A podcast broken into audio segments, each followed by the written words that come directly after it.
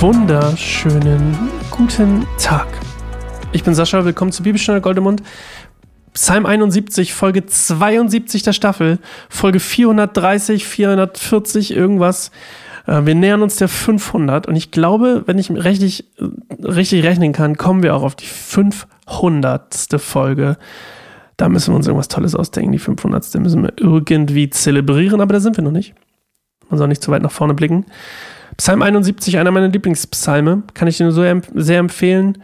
Ähm, man weiß nicht, von wem er ist, aber ähm, das ist auch gar nicht so wichtig. Einfach ein äh, sehr, sehr spannender Psalm. Und warum der so spannend ist, das ähm, erzähle ich dir gleich, wenn wir in Gottes Wort einsteigen. Lass mich vorher noch für, für uns und für dich und für mich beten, äh, dass wir uns bereit machen für Gottes Wort. Danke, Jesus, dass du dein Wort in so einer leicht bekommbaren, in einer so verfügbaren Art und Weise für uns hast, dass wir reinspringen können, wann immer wir wollen, dass wir uns das holen können, wann immer wir wollen. Danke, dass du auch ja sowas wie das mitteldeutsche Bibelwerk ähm, ja geschaffen hast, dass dass Menschen einfach Zugang haben, unbegrenzt eigentlich Zugang haben zu Bibeln heutzutage. Und wir beten, heute ist mir einfach wichtig, mal für die zu beten, die durch Verfolgung oder was auch immer keinen Zugang zu, zur Bibel haben, so wie, wie wir das vielleicht hier haben in Deutschland oder im deutschsprachigen Raum oder auch meinetwegen im englischsprachigen Raum. Aber es einfach Menschen gibt, die, die eben nicht Zugang zu deinem Wort ähm, und der Bibel haben, so wie wir das haben. Und ich bete für die, dass du Menschen ausstattest, Nein, ich bin mir sogar sicher, dass du Menschen schon ausgestattet hast und ich möchte für diese Menschen beten, dass du ihnen Kraft und Stärke und Zuversicht schenkst, wenn sie unterwegs sind und in Schwierigkeiten geraten und, ähm, und dass sie den Mut nicht verlieren oder die Probleme sie überwältigen und die Herausforderungen zu groß werden. Ich bete, dass du ihnen Stärke und Mut und Kraft schenkst und sie immer wieder segnest dafür, dass sie dein Wort in dieser wunderbaren Schriftform zu allen Menschen auf der ganzen Welt verteilen. Amen.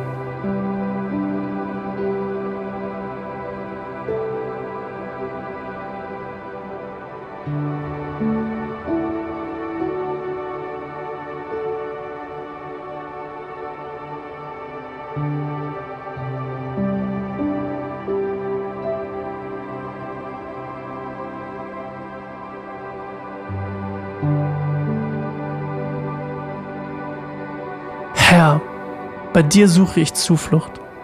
Lass mich nicht zugrunde gehen. Errette mich und befreie mich von meinen Feinden, denn du bist gerecht. Erhöre mein Gebet und hilf mir. Sei mir wie ein schützender Fels, zu dem ich immer fliehen kann, denn du hast zugesagt, mir zu helfen. Du bist mein Fels und meine Burg. Mein Gott, rette mich aus der Gewalt der Gottlosen, aus der Hand derer, die mich grausam unterdrücken. Herr, du allein bist meine Hoffnung. Dir habe ich vertraut, Herr, von meiner Jugend an. Seit meiner Geburt hast du mich gehalten, von Anfang an hast du für mich gesorgt.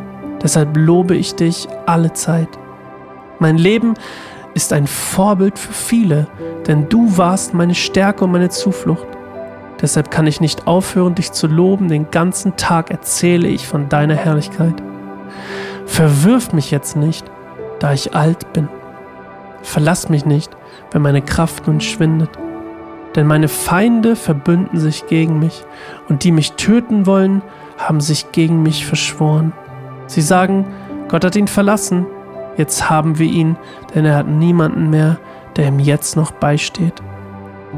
Gott, bleib nicht ferne von mir. Mein Gott, komm mir schnell zu Hilfe. Die mich beschuldigen, sollen umkommen und untergehen. Hohn und Spott soll die treffen, die mir Böses wollen. Ich werde nicht aufhören, auf deine Hilfe zu hoffen und dich immer mehr loben. Ich will allen Menschen erzählen, wie treu du bist und den ganzen Tag davon berichten, wie du mir geholfen hast. Denn staunend sehe ich, wie viel du für mich getan hast. Allmächtiger Herr, deine großen Taten will ich rühmen. Ich will allen erzählen, dass du allein gerecht und gut bist. Gott, von frühester Kindheit an warst du mein Lehrer, und ich habe den anderen Menschen stets von deinen herrlichen Taten erzählt. Nun, da ich alt und grau bin, verlasse mich nicht, o oh Gott. Lass mich von deiner Macht auch der kommenden Generation noch erzählen und von deiner Kraft allen, die nach mir kommen. Deine Gerechtigkeit, Gott, reicht bis zum Himmel. Herrliche Taten hast du vollbracht. Gott, wer ist dir gleich?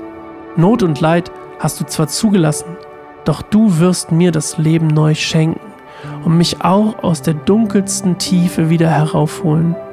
Du wirst mich zu großen Ehren bringen und mich trösten. Dann will ich dich auf der Harfe loben, denn du, mein Gott, bist deinen Verheißungen treu. Heiliger Israels, mit der Zither will ich dir aufspielen. Ich will jubeln und dir vor Freude singen, denn du hast mich errettet. Den ganzen Tag will ich deine Gerechtigkeit loben, denn alle, die mir schaden wollten, wurden beschämt und gedemütigt.